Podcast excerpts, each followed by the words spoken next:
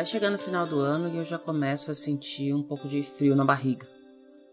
Não é porque eu amo o final de ano, não é porque eu odeio o final de ano e não é porque eu não me importo o final de ano. Na verdade é porque eu não sei. Eu acho que eu me importo tanto que eu nem sei exatamente com que eu me importo, por que eu me importo ou como o final de ano vai chegar para mim a cada ano. A gente vai ficando velho e vai começando a criar umas coisas novas, né? Enfim. Quando eu era criança, eu amava, como toda criança ama, final de ano. Férias, presente, às vezes tinha viagem, às vezes tinha Papai Noel. Eu me lembro de uma vez que o meu pai foi um Papai Noel pelo rádio. Ele comprou um microfone que transmitia o som da voz dele por uma estação de rádio. E aí na noite de Natal ele saiu o que era comum em casa, ele não está presente. Meu pai é médico, então muitas vezes ele dava plantão na noite de Natal, então a gente estava é, acostumada com ele não estar sempre presente nas festas de, de final de ano. Enfim, nesse dia ele não estava na noite de Natal, e aí minha mãe ligou o rádio e de repente estava lá o Papai Noel falando com a gente pelo rádio. A gente descobriu depois, obviamente, que era meu pai que estava do lado de do lado de fora de casa. E o legal foi que nesse dia meu irmão ficou procurando o tempo todo. Acho que meu irmão estava desconfiado. Meu irmão é mais novo, mas acho que ele estava mais desconfiado que eu e minha irmã. E ele ficou olhando pela janela, procurando e tal. E aí meu pai, vulgo Papai Noel, falou que não adiantava olhar na janela. Papai Noel olhava as coisas todas de longe e de cima. Só um adendo. Eu tava fazendo a edição desse episódio agora e tava ouvindo essa primeira parte. E foi muito legal relembrar dessa casa onde eu morava quando esse episódio aí do Papai Noel no rádio aconteceu. Eu sou nascida em Santos, mas eu me mudei muito, muito bebê para Ourinhos, que é a cidade onde meus pais moram até hoje. E a gente morou em duas casas lá. Primeiro, essa casa onde isso aconteceu, que era uma casa alugada, e depois meus pais construíram uma casa e a gente se mudou.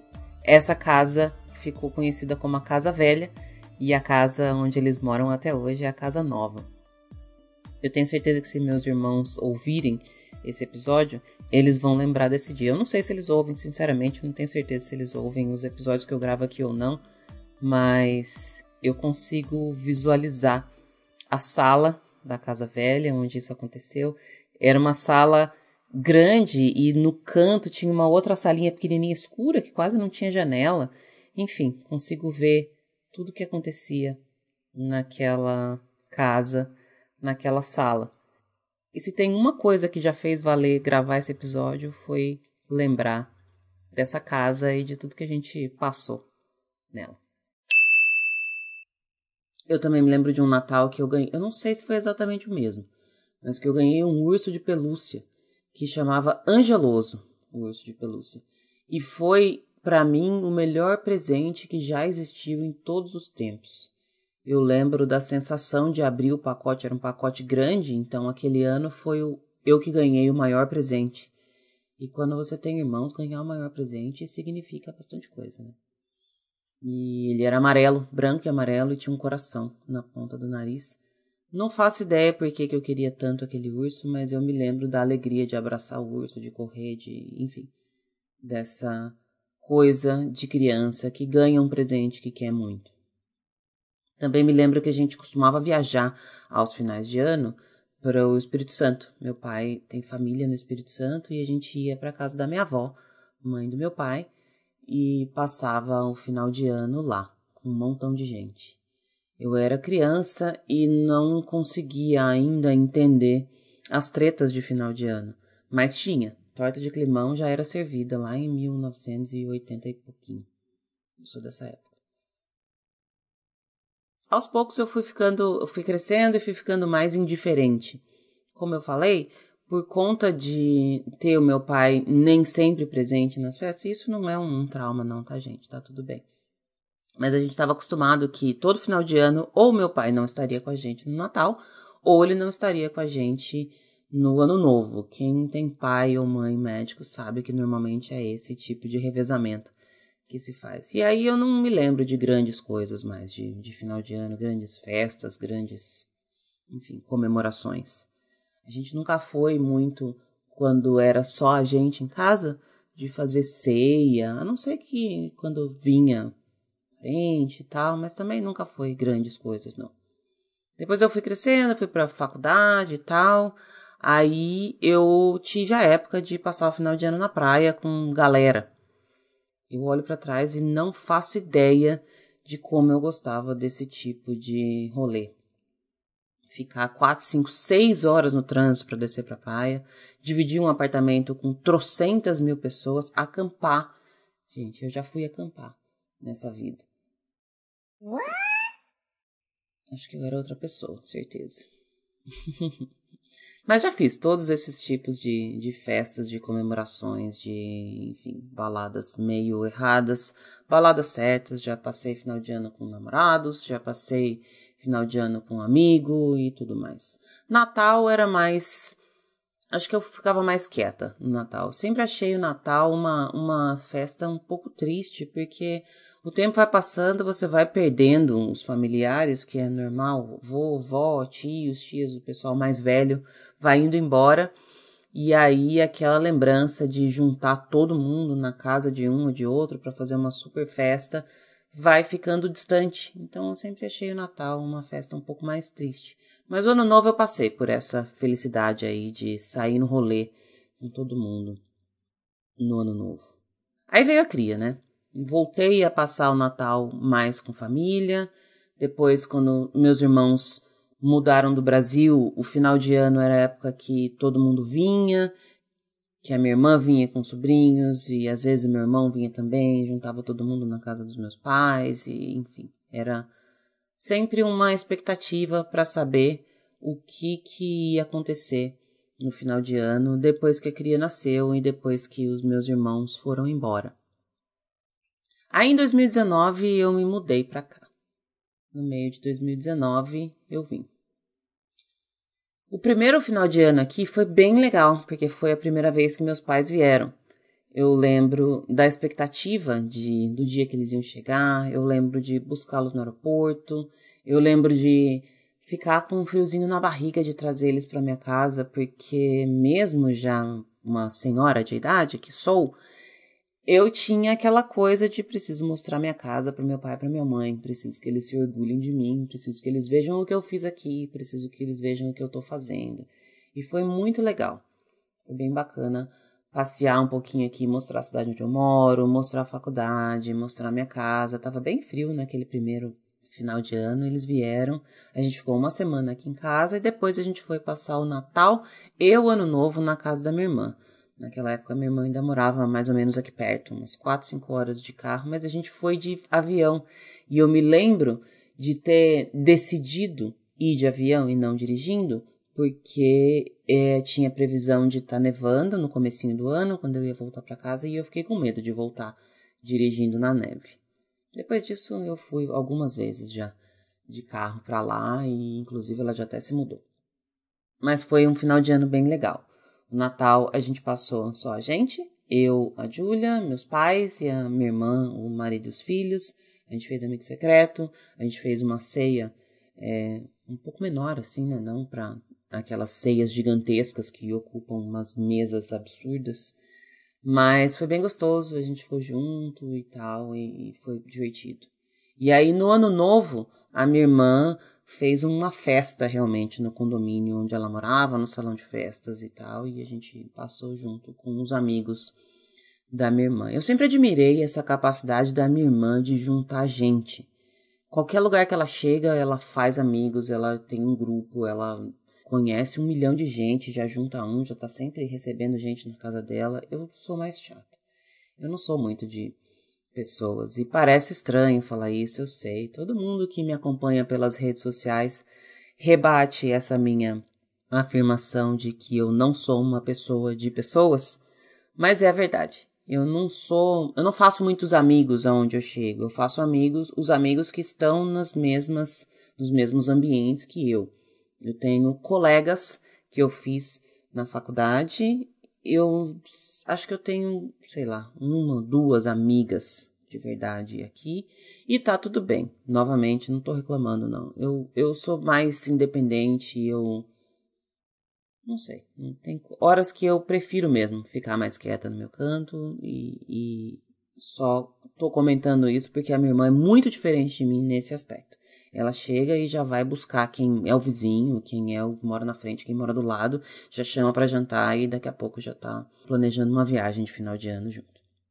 Enfim, esse final de ano de 2019 para 2020 a gente passou lá no condomínio onde ela morava com uma galera que morava lá, que eram todos os os amigos dela.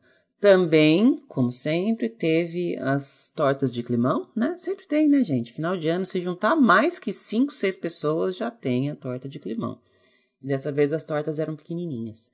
Eram tortinhas individuais. Cada grupinho tinha a sua treta com outro grupinho. Enfim, eu tava de fora, só observei e, e foi isso mesmo.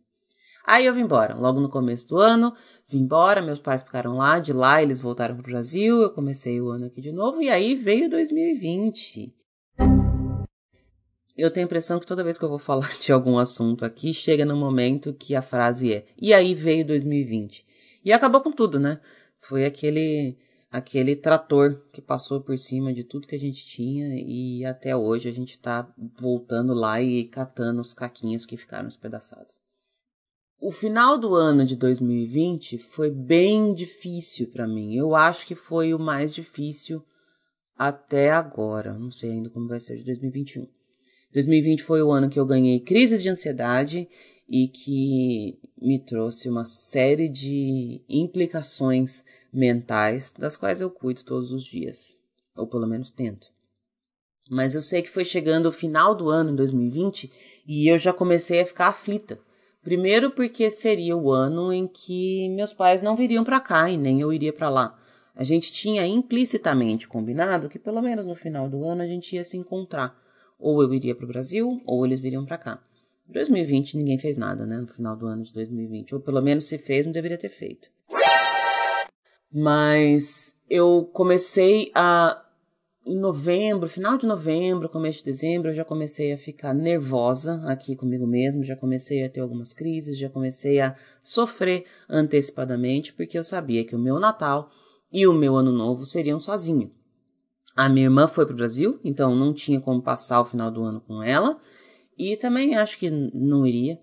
E meus pais também não viriam para cá e eu não iria para lá. Foi ainda aquela época em que ninguém podia entrar, ninguém podia sair. Eu não podia sair daqui por causa do meu visto, eles não podiam vir para cá porque tava com barreira diplomática, enfim, aquela treta toda. E aí foram dias bem sofridos na expectativa de como eu ficaria no Natal. Eu sofri por medo de sofrer na noite do Natal. Nessa época eu já estava na terapia de volta. Esse foi, inclusive, um dos motivos que me fizeram retornar para a terapia. Não o único, mas um dos. E eu fiquei super ansiosa. O mês de dezembro foi bem estranho do ano passado. A noite de Natal foi tranquilo. No dia 24, eu saí, fui num mercado internacional aqui, comprei tender, comprei abacaxi e comprei coisa para fazer farofa. Aí depois eu comprei os ingredientes que eu precisava para fazer uma sobremesa que a Júlia gosta e foi o que eu fiz.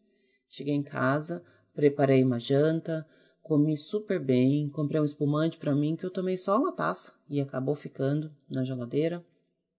É, a Júlia comeu a sobremesa dela e nós ficamos nós duas ali com as luzinhas da árvore de Natal acesa, assistindo televisão, como se fosse um dia comum, mas foi um dia tranquilo, uma noite tranquila, pelo menos. E eu me lembro da sensação estranha que eu tive quando meu pai me ligou para desejar Feliz Natal. Eu quase não atendi. Eu não sabia como eu ia reagir, mas eu atendi, falei Feliz Natal. Foi um Feliz Natal meio quietinho, meio contido, mas de toda forma, a noite de Natal foi tranquila. Foi muito menos dolorida do que eu imaginei que seria. O Ano Novo, sinceramente, eu nem lembro. Eu acho que fizemos a mesma coisa que eu e a Julia, ficamos só eu e ela e foi de boas. Mas eu não sofri tanto pelo ano novo, pelo Natal, eu sofri. Sofri só antes. E aí, de repente, hoje já é dia 1 de dezembro e eu já tô começando a sentir tudo aquilo de novo.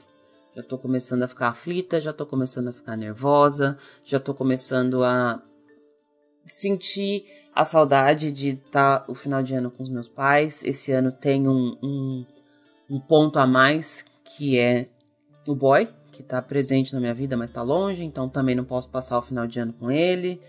Enfim, já estou começando a abrir essa caixa aí de ansiedade chamada final de ano e as coisas já estão saindo lá de dentro.